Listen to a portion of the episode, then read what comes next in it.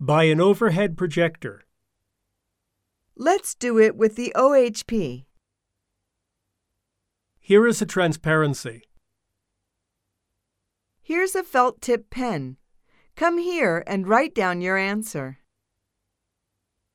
Write out your answers on the transparency.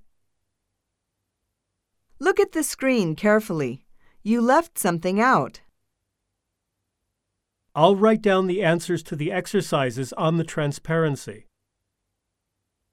Copy the projected sentences into your notebooks.